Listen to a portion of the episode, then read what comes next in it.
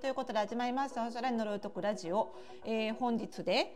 本日で759回目の配信でございます。この番組ではあなたに巻きつくファッションへの思い込みイコールおしゃれの呪いをバズバズ解いていきます。服装心理学をベースにおしゃれをもっと楽しみ自分を変えるコツをお届けしています。お相手はパーソナルスタイリストで公認心理師の久野里沙です。本日もよろしくお願いいたします。さあ今日はですね13日土曜日ということで、えーと、私がやっているオンラインサロン服装心理ラボの、えーと月1回の講義の日でして通常はねライブ配信であの Zoom を使って配信をしてるんですけども、えー、と年に2回ぐらいねあのコロナ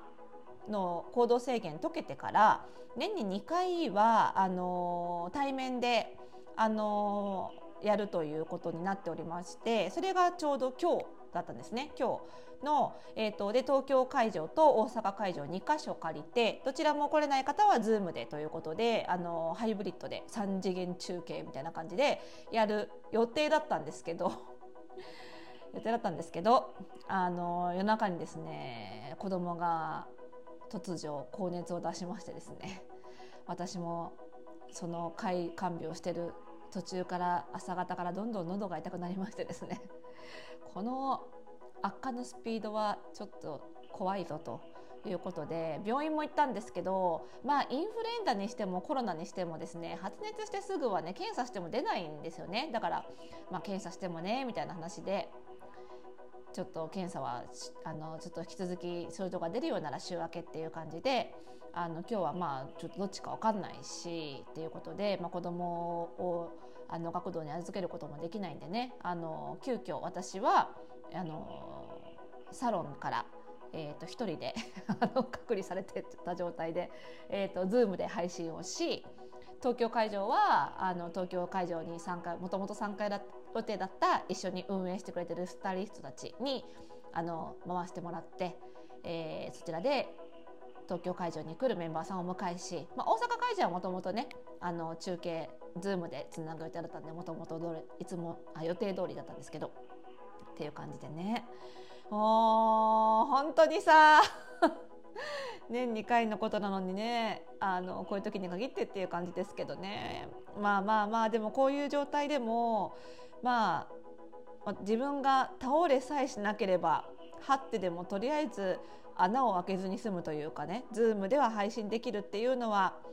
まあこういう体制をがっつりと整えてきてよかったなと思う反面、まあ、最悪の事態は避けられたと思う反面ね、あの会うの楽しみにね会場に来てくださったメンバーさんもいたので本当に申し訳ないなと、はい、思いながらねあのちょっとまた近々近鉄中に直接会える機会は再び企画したいなと思っているそんなところでございます。そのねあのライブ配信の様子はですねあのツイッターのスペースの方でも前半部分だけ無料であの配信しておりましてこちらはアーカイブに残しておりますのでこの番組概要欄にもねリンク貼っておきますのでなんか最近ねツイッター旧ツイッターか X に変わってから X のアカウントがないとスペースもスペースのアーカイブも聞くことができなくなっちゃったんでねあのリンククリックしてあのログインすれば聞けますので X のアカウントをお持ちの方はぜひあのお聞きいただければと思います。はい、で今日はですねちょっとまたまたまあツイッター X 上で話題になった話からなんですけど、まあ、その投稿を直接的にこう引用するというかご紹介するつもりはないんですけどちょっと炎上してる、ね、あの投稿なのであのそれをまたこちらで紹介して火に油を注ぐのもどうかなということでやんわりと概要だけお伝えするんですけどちょっと前からあのコンビニであの3990円で伊藤忠さんだったかな実際作ってるのは手配してるのは。のコンビニエンスウェアっていうスウェットが発売されていてこれがまたなんか結構出来がよくっていいよねみたいなもうスウェットこれでいいよねみたいなこう変なロゴも入ってないしシンプルだしこれでいいよねみたいな、まあ、そういう論調があって、まあ、それに対しての反論っていう感じで、まあ、あるデザイナーさんがねそのコンビニで3990円のスウェットを買うんだったらもっと高い値段で3万円でもっと生地のいいスウェット買った方が結果的に安いよみたいな投稿をしたんですよ。でその投稿の口調というか文体というかが結構強い感じだったんですね。なんかこれを分かってくんないと困るみたいなさそういう感じのね口調だったんでそれがまたとてもこう反発を招いてしまってアパレル業界はこれだからみたいな なんかそういう論調になってしまってなんか悲しいなっていうか、ね、そういうそういう思いがしてたんですよね。で確かにそのアパレル業界人といいますか、まあ、アパレルの構造とかさその服のそのクオリティっていうのが分かるプロからするとですよ。ユニクロもコンビニも確かにあのコスパはいいんだけどでもやっぱりそれは値段なりっていうのはあって高いものだったらもっといいのになっていうもどかしさみたいなのは確かにあるんですよ。ちょっと褒められすぎじゃないのかっていうか ユニクロもコンビニもね。っていうのは気持ちはわかる。すごいわかるんですよね。だからこそもどかしいっていうか伝わらないことがね。でも結局これって価値観の問題じゃないですか。なんかやっぱりこう服好きって、まあ、アパレル業界いるいないに関係なく服好きって当たり前ですけど当たり前っていうかねあの服オタクですからオタクっていうものは大体使えるお金は全部その自分が沼ってるものに突っ込むじゃないですか。ね、服好きもしっかりで、まあ、全部お金を突っ込むわけですよ。ないお金も突っ込むわけですよ。あのカード払いというね魔法で。だけど普通の人はそうじゃないんですよね。やっぱり私アパレル業界に勤めてる時ってあの結構ねあのそれこそ自分のメーカーの服はあの給料天引きでどんどん変えたりしたのでなんか給料入った瞬間に前月に買った服の料金引き落とされてゼロになっちゃうみたいな人が周りにゴロゴロいて借金しても服を買うみたいな人も多いんですよ。なんかねその感覚でいるとやっぱりずれちゃうよねっていうのは確かに思うんです。普通の人はですよこう限りあるお金お金ももしくは時間もですけどいずれの人にもまあこう多さの何違いはあれど限りがあることには変わりないわけでその限りあるお金や時間をど何にどう配分するかっていうのは本当に個人差があるしそれこそ個人の自由そこに自分らしさが出ると言っても過言ではないから個人の自由じゃないですか。でそのいろいろ配分した上でじゃあ洋服っていうものにどれぐらいお金も時間も配分するかっていうのは本当に差があってでやっぱりそこは服好きとそうではない人他に好きなものがあって残残れば服買うよぐらいの人では全然やっぱり感覚が違っちゃうんですけどでもその残ったものの中で何を選ぶかっていう話なんですよね。限られたその予算の中で何を選ぶか。そうするとその予算次第で選ぶべきものって全然変わってきちゃうわけですよ。だからやっぱりそのいくら3万円のスウェットがいいって言ったって一月の予算が5,000円だったらそれは3990 3990円のスウェット買うよっていうその5,000円の中で一番いいものを買うよねって話ですよね。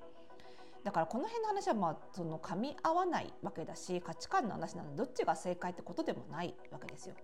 なんだけどやっぱりこれアパレルに限らないと思うんですけどデザイナーさんとかそのものを作る人とかクリエイクリエイターさんとかってその発信するのが仕事だし発信したいと思っているそういう性質の人だから